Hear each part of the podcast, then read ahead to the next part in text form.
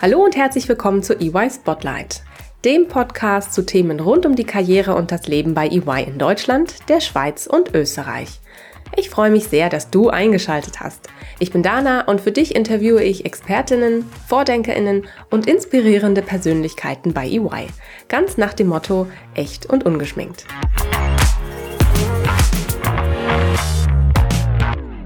Hallo und herzlich willkommen zu einer neuen Folge EY Spotlight. In der großen, weiten Berufswelt tummeln sich Jobs mit klangvollen Namen, die beim genaueren Hinsehen deutlich mehr Routinetätigkeiten beinhalten, als es auf den ersten Blick scheint. Und dann sind da noch die, vom Titel her eher unscheinbaren Tätigkeiten, die es aber so richtig in sich haben. Letzteres gilt zum Beispiel für einen Bereich der IT-Welt, in dem mein EY-Kollege Anton Moser sein berufliches Zuhause gefunden hat, die Forensik und Integrity Services. Was für viele von uns vielleicht nach einem trockenen Bürojob mit Nullen und Einsen klingt, ist in Wahrheit genau das Gegenteil, ein echter Krimi. In seinem Job fühlt er sich manchmal wie ein CSI-Agent in Real Life, sag ich mal. Und ich freue mich sehr, dass er heute hier zu Gast ist. Lieber Anton, schön, dass du da bist. Herzlich willkommen. Ja, vielen Dank. Hallo auch von meiner Seite. Freut mich sehr, dass ich heute dabei sein darf. Das ist schön, dich hier zu haben, Anton. Im Bereich Forensik und Integrity Services bekämpfen unsere Teams Wirtschaftskriminalität, decken betrügerische Handlungen auf und schützen auf vielfältige Weise die Unternehmenswerte unserer nationalen und internationalen Mandantinnen. Mit meist erheblichen Folgen für alle Beteiligten. Was genau dahinter steckt und wie aufregend ein Job im Bereich IT-Forensik sein kann, erfahren wir heute aus erster Hand. Liebe Hörerinnen und Hörer, ich hoffe, ihr seid genauso gespannt wie ich. Anton, heute nimmst du uns mit in eine Welt, die für einen Großteil unserer Zuhörerinnen und Hörer vielleicht noch Neuland ist. Da wir uns aber noch gar nicht so richtig kennen, möchtest du dich nicht einmal ganz kurz vorstellen? Wo kommst du her? Erzähl mal, in welchem Bereich bist du genau unterwegs und was hast du gemacht, bevor du zu EY gekommen bist? Ja, da fange ich am besten mal ganz vorne an. Also ich bin geboren in Tirol, äh, dann aufgewachsen auf einem Bauernhof und dann überspringe ich ein paar Jahre von der Pflichtschule und habe dann eine äh, Handelsakademie besucht in Innsbruck. Und da habe ich dann schon gemerkt, äh, das Thema Buchhaltung, Betriebswirtschaft interessiert mich zwar, aber arbeiten möchte ich mal lieber im im Computerbereich, also ich, ich möchte einfach irgendwas mit Computern machen. Und da mir Programmieren zu der Zeit schon sehr viel Spaß gemacht hat, ähm, habe ich schnell meinen damaligen Berufswunsch gefunden, das war Spieleprogrammierer.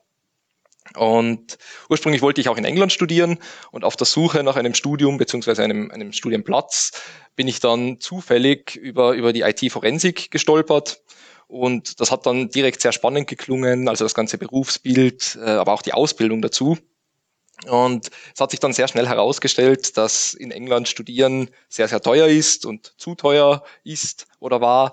Ähm, aber zum Glück habe ich dann in, in Österreich auf einer Fachhochschule einen Studiengang gefunden, wo ich äh, IT-Forensik studieren konnte und das habe ich dann auch getan.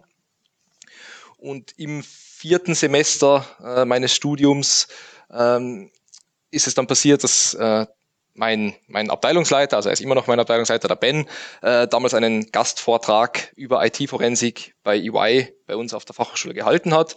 Und ich habe ihn dann direkt danach äh, angesprochen, wie das eigentlich ausschaut bei ihm, ob er Ferialpraktikanten nehmen würde. Und er hat mir dann gesagt, ja, hatte er eigentlich noch nie, aber warum eigentlich nicht? Und keine zwei Monate später habe ich dann wirklich meinen ersten Arbeitstag auch schon gehabt. Das war im September 2011, war das damals. Ja, und dann bin ich zum Praktikum gekommen, zu meinem ersten Tag und habe wirklich direkt am ersten Tag gleich ein Programmierprojekt äh, bekommen, äh, mit, mit der Verantwortung dazu auch. Und da hat sich dann auch relativ schnell herausgestellt, dass das ganze Projekt in einem Monat nicht abgeschlossen sein wird. Und deswegen ist dann die Anfrage gekommen, ob ich nicht verlängern möchte. Und das wollte ich zu der Zeit unbedingt. Das Problem in Hochkomma äh, war halt, dass ich noch studiert habe, eben dann im fünften Semester äh, und das auch unbedingt fertig machen wollte. Und äh, so, so habe ich dann, habe ich verlängert und aber bis zum Studienende, also das waren dann, waren dann nochmal zweieinhalb Jahre, äh, sehr, sehr flexibel eigentlich gearbeitet, unterschiedliche Ferien immer mehr, unter der Woche, wenn dann abends. Also ich habe da sehr viele unterschiedliche und flexible Arbeitszeitmodelle ausgenutzt. Ja, und jetzt mittlerweile bin ich eben seit zehn Jahren bei Y, immer in derselben Abteilung, eben bei Forensic and Integrity Services und habe über die Jahre das Team wachsen sehen und diesen Wachstum live miterlebt. Wow, sehr spannend. Ich glaube, auf viele Aspekte, die du jetzt genannt hast, äh, können wir auf jeden Fall nochmal eingehen. Da haben sich doch so einige Fragen bei mir schon gebildet. Aber bevor wir starten, lieber Anton, wie immer hier im Podcast sprechen wir ganz am Anfang natürlich mal ganz echt und ungeschminkt miteinander. Und dafür habe ich dir eine Frage mitgebracht zum Warmwerden äh, und würde natürlich gerne ganz spontan mal von dir wissen, was du darauf antworten würdest. Und zwar, Anton, wenn du dir eine aussuchen könntest, welche Superkraft würdest du gerne haben wollen? Hm, das ist sehr schwierig, aber ich glaube Fliegen.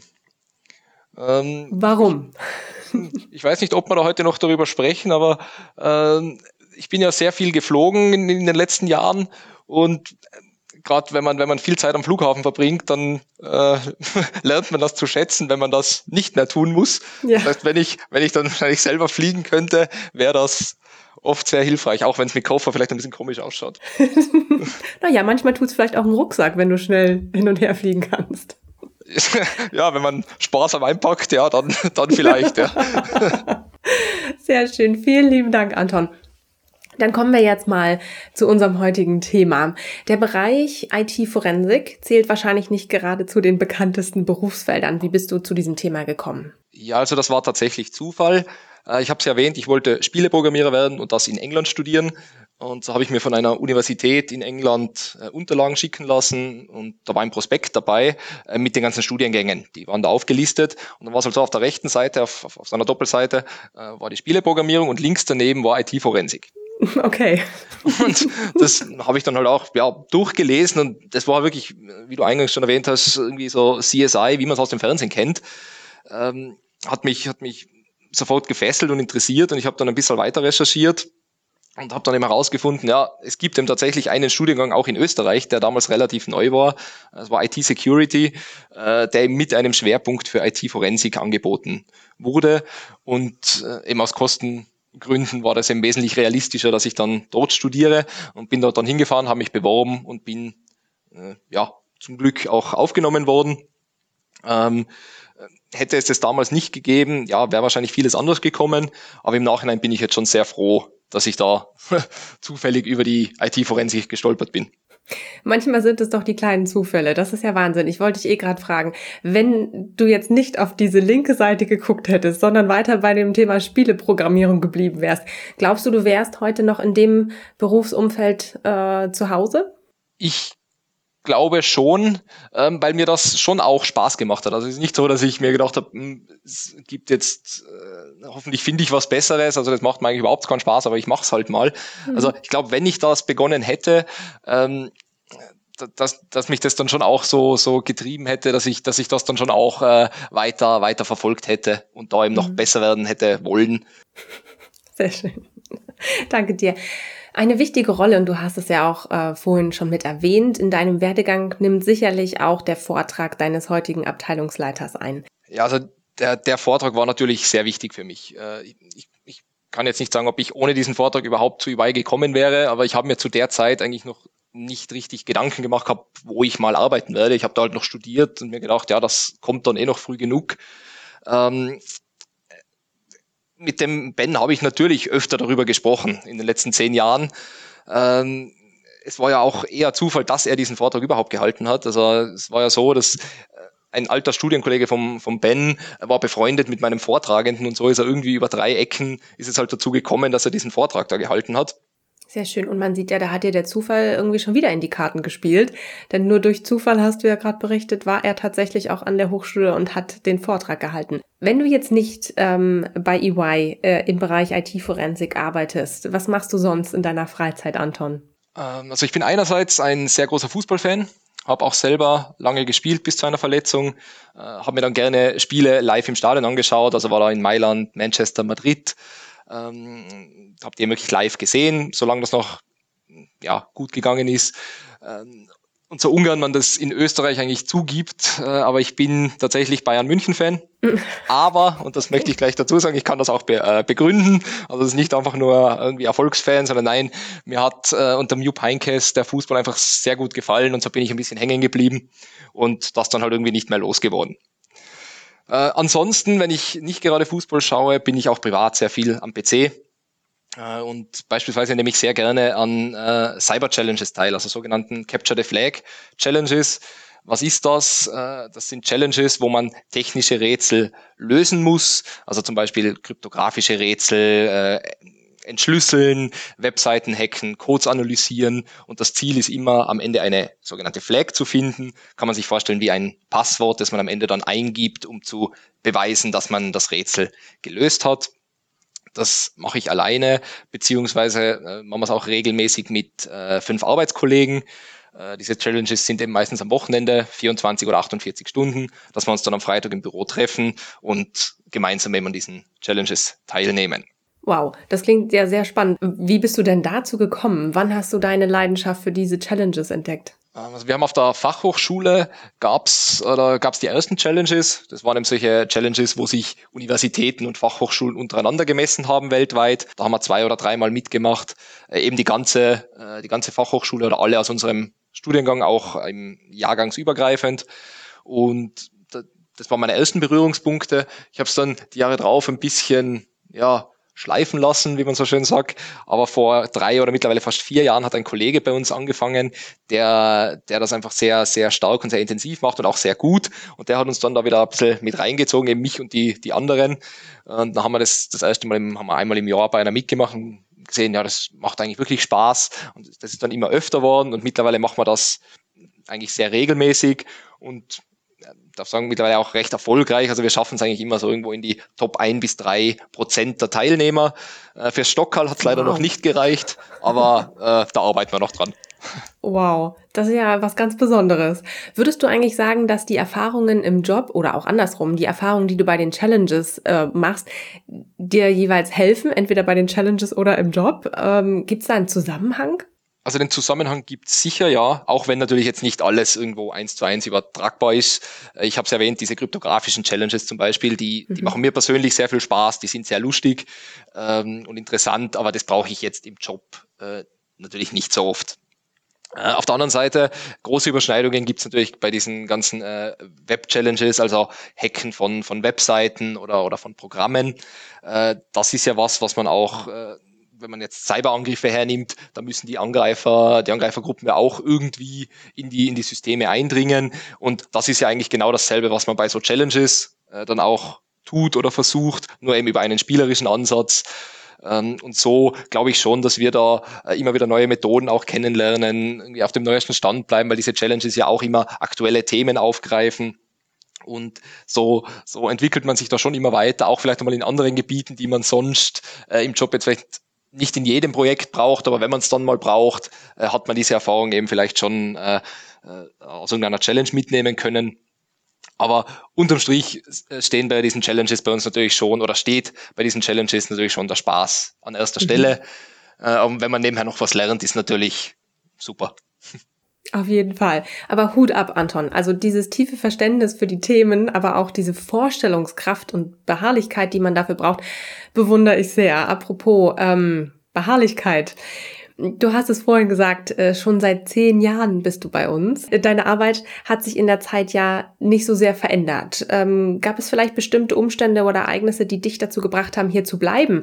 Oder anders gesagt, warum bist du immer noch hier, obwohl du eigentlich schon fürs Studium mal ins Ausland gehen wolltest? Ja, also dafür gibt's mehrere Gründe und die haben sich auch über die Jahre immer wieder verändert äh, am Anfang, das habe ich eh schon erwähnt, im Praktikum war es ganz klar diese Verantwortung und das Vertrauen, was mir da entgegengebracht worden ist. Also das, das kannte ich so nicht von, von anderen Praktikas, die ich gemacht habe vorher, äh, dass ich wirklich äh, direkt äh, den, den Mandantenkontakt äh, da in den Meetings mit drinnen, meine, meine Arbeitsprodukte vorstellen. Das, das war einfach, ja, da habe ich Vertrauen gespürt, das, das war einfach extrem, extrem äh, toll. Äh, die Jahre darauf war es dann eher das, das Aufgabengebiet beziehungsweise die unterschiedlichen Projekte. Das heißt, jedes Projekt äh, war was anderes. Ich habe immer was Neues gelernt, was Neues gesehen. Ähm, auch auch wenn es natürlich ähnliche Themen waren. Es, man hat trotzdem immer von Null begonnen und sich da neu ein, einarbeiten müssen. Ähm, und so habe ich einfach sehr viel lernen können, gerade in den, in den ersten Jahren. Und ich glaube, da der größte Einschnitt, äh, und der, der kommt ein bisschen auf, auf das Studium in Aus, äh, ins, im Ausland vielleicht zurück, ähm, weil ich 2015 begonnen habe, ähm, EY äh, Offices in, in anderen Ländern äh, zu unterstützen. Und meine, meine erste äh, mein erstes Ziel war da London. Da bin ich im Anfang 2015 hin für sechs Monate auf ein Datenanalyseprojekt und habe so quasi mal äh, ja ausprobieren können, wie, wie, das, wie, da, wie das läuft im Ausland. Und während ich da in London war, äh, haben wir uns für ein Meeting mal getroffen in Frankfurt, kann ich mich erinnern. Äh, eben alle äh, Kolleginnen und Kollegen aus der IT-Forensik aus Deutschland, Österreich und der Schweiz. Und dann waren wir am Abendessen und nach dem Abendessen habe ich dann einen Kollegen aus der Schweiz kennengelernt, habe mit dem so ein bisschen äh, geplaudert und der meinte dann eben, ja, dass sie Leute suchen für, für große Projekte, die sie gerade haben, ob, ob wir nicht wen hätten. Und ich habe das dann mit dem Ben besprochen und der hat das dann alles eingetütet, äh, direkt mit den Schweizer Kollegen und so bin ich dann direkt an meinem letzten Tag von London, also wo das Projekt aus war, direkt mit dem Flieger nach Genf wow. und habe dort drei Monate äh, auch wieder ein Datenanalyseprojekt unterstützt. Und das ist sehr gut gelaufen und hat mir auch sehr Spaß gemacht und hat mich eben der Kollege aus der Schweiz angesprochen, ja auch wenn das Projekt jetzt vorbei ist, sie hätten in Zürich ein, ein Großprojekt, wo sie wen bräuchten, ob ich da nicht noch Lust hätte und so und, und aus, daraus sind dann eigentlich am Ende eineinhalb Jahre in Zürich geworden. Und das war eigentlich ein, ein ein richtig tolles Projekt. Das war mein erstes Großprojekt, auch wo ich war, also wirklich mit äh, sehr international aufgestellt, äh, viele Anwaltskanzleien mit drauf. Und in der Zeit habe ich wirklich äh, nochmal sehr, sehr viel gelernt und, und glaube mich auch sehr, sehr äh, stark weiterentwickeln können. Und wie, wie schon in London war, war dann auch mein letzter Tag in Zürich. Äh, der eigentlich gleich der erste Tag auch wieder auf meinem neuen Auslandsprojekt. Ich habe mich in Zürich in den Zug gesetzt und bin nach Deutschland gefahren und war da dann drei Jahre äh, auf einem noch größeren Großprojekt. Also da waren wir in der, in der Hochphase, waren wir über 150 Personen. Und ja, das ist drei Jahre gelaufen und hat mir auch extrem viel Spaß gemacht. Äh, und so ist eben die Zeit vergangen. Ich habe die ganzen verschiedenen Projekte in verschiedenen Ländern gesehen, viel gelernt, war viel unterwegs eben. Äh, ja, und jetzt bin ich immer noch da. Sehr gut. Und ich meine, das hat ja auch relativ kurzweilig gemacht, wenn es immer von einem Projekt zum nächsten ging und dann auch ganz viel Auslandserfahrung dabei war. Da hat sich ja doch eigentlich, obwohl sich dein Job an sich nicht verändert hat, äh, trotzdem ganz viel bei dir verändert in den letzten Jahren. Ja, da hat sich auf jeden Fall was verändert. Also eben, ich, ich komme aus dem aus einem kleinen Dorf äh, aus Tirol und bin dann äh, erster Schritt eben auf die Fachhochschule, dann bin ich nach, nach Wien gekommen, war das schon groß und dann auf einmal London. Also das sind schon einfach, ja, äh, es war mal ein Kulturschock natürlich anfangs, ja. aber ich glaube, da ich das so schrittweise genommen habe, habe ich das relativ gut verdauen können. Ähm, ja, natürlich hat sich auch technisch viel weiterentwickelt in den letzten zehn Jahren. Also, die, mittlerweile ist alles verschlüsselt, äh, gibt da die äh, Daten, die nur mehr in der Cloud gespeichert sind. Auch die Projekte haben sich ein bisschen verschoben. Eben, äh, gerade in den letzten Jahren haben natürlich Cyberangriffe extrem zugenommen, was für uns mhm. auch natürlich sehr relevant ist. Aber ich glaube, die wichtigste Änderung bei uns äh, im generell auch war, war das Team.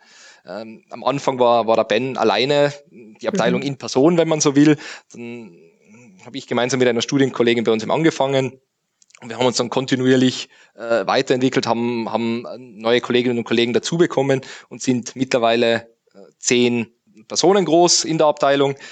Und möchte ich an der Stelle vielleicht auch mal gesagt haben, wir sind auch sehr stolz auf unser Team. Also unser Zusammenhalt, der ist, der ist wirklich sehr, sehr stark. Wenn, wenn irgendwo viel Arbeit ist, hilft halt jeder jedem. Mhm. Äh, fachlich, menschlich ist das alles ausgezeichnet. Und ich glaube, dass wir einen sehr freundschaftlichen Umgang untereinander haben, merkt man ja äh, mitunter auch schon daran, dass wir eben unsere Wochenenden dann gemeinsam verbringen und, und da Challenges lösen. Also das zeigt ja schon, dass wir, glaube ich, sehr gut miteinander auch da auskommen. Es freut mich wirklich sehr, deine Geschichte zu hören, Anton. Mir scheint, als ob das fast schon der normale Weg bei EY ist. Man fängt mit einem Praktikum an, bleibt hier und entwickelt sich dann auf vielfältigste Weise einfach auch kontinuierlich weiter. Wie war das eigentlich für dich? Du hast es vorhin schon ein bisschen gesagt, ähm, das ja Kulturschock, ja, als Kind vom, vom Bauernhof, wenn ich das so sagen kann, ähm, auf einmal in der Metropole London auf aufzuschlagen und dann auch immer wieder von Großstadt zu Großstadt im Ausland unterwegs zu sein. Ja, also man, man gewöhnt sich da auf jeden Fall dann und ich habe das auch sehr genossen, weil man dann wirklich sehr viel sieht. Und da, da hole ich vielleicht wieder ein bisschen aus. Also ich wollte schon immer, also ein Kindheitstraum von mir war immer, äh, in New York zu wohnen und arbeiten. Ohne jemals dort gewesen zu sein, äh, habe ich das lange als Traum so vor mich hingetragen und habe das eben dann wirklich eben dank, dank UI oder dank den Projekten dann da auch äh, mal antesten können, da mit, mit London. Aber die Stadt, da habe ich dann schon gemerkt, dass, dass mir das dann doch eine Spur zu groß vielleicht auch ist. Also ich werde die Erfahrung nie vergessen. Äh, ich, ich musste in der Früh zur U-Bahn und dann zwei Stationen zu uns ins Büro fahren an die Tower Bridge und ich komme zur U-Bahn-Station hin und dann stehen da, ich weiß nicht, 100, 1000, keine Ahnung wie viele Leute vor der U-Bahn-Station und warten darauf, in die U-Bahn-Station reinzukommen. Also noch nicht mal in die U-Bahn. Da wäre es dann immer noch, glaube ich, fünf oder zehn Minuten zu Fuß dort hingewiesen bis zur U-Bahn. Äh, und da habe ich einfach gemerkt, na, das, das, das, das ist mir dann fast schon, schon zu groß. Ähm, da ist mir dann eigentlich auch aufgefallen, wie schön Wien eigentlich ist, also von, von der Größe her und, und was man alles hat. Also da habe ich das schon zu schätzen gelernt. Und, und dann, wie es dann weitergegangen ist in die Schweiz, äh, gerade Zürich ist ja doch ein, ein bisschen kleiner als Wien, aber was mir da besonders äh, in Erinnerung geblieben ist, ist die Internationalität des Teams. Also da die, die IT-Forensik-Abteilung in, in, in Zürich war und ist sehr international aufgestellt. Also damals mein Team, das waren Kolleginnen und Kollegen aus, aus Frankreich, Italien, Deutschland, Spanien, Indien bis hin nach Argentinien gehabt. Und da hat man halt schon gemerkt, wie diese unterschiedlichen Mentalitäten und Kulturen äh, also wie das, wie das dann abläuft auf so einem Projekt. Also werde ich nie vergessen, unser Kollege aus Argentinien, ähm, der, der hat halt immer erst um zwölf zum Arbeiten begonnen ähm, dafür hat er erst um 23 Uhr am Abend äh, Abendessen können. Er konnte vorher einfach nichts essen, weil wer isst denn so früh zu Abend, ja? Ähm, und so ja, muss man dann halt schauen, wie man in so einem internationalen Team dann halt da äh, das Beste rausholt. Dann fängt halt der eine früher an, dafür arbeitet der andere dann länger und so. So haben wir das, glaube ich, ganz gut gemeistert. Mhm. Dann lass uns doch jetzt mal, jetzt sind wir gerade schon bei dem Thema, aber lass uns doch mal gerne jetzt ein bisschen tiefer in deine Arbeit einsteigen. Wer sind denn deine ich sag mal, Kunden, Auftraggeber oder Ansprechpersonen und wann melden die sich bei euch oder bei dir und sagen, hey, ich brauche mal deine Hilfe. Ähm, mit welchen konkreten Aktivitäten hilfst du denn dann mit deinem Team? Wie kann man sich den Ablauf äh, vielleicht eines Projektes auch vorstellen? Hm, also da, grundsätzlich kann man da sagen, wir als Abteilung sind so ein bisschen wie die Feuerwehr.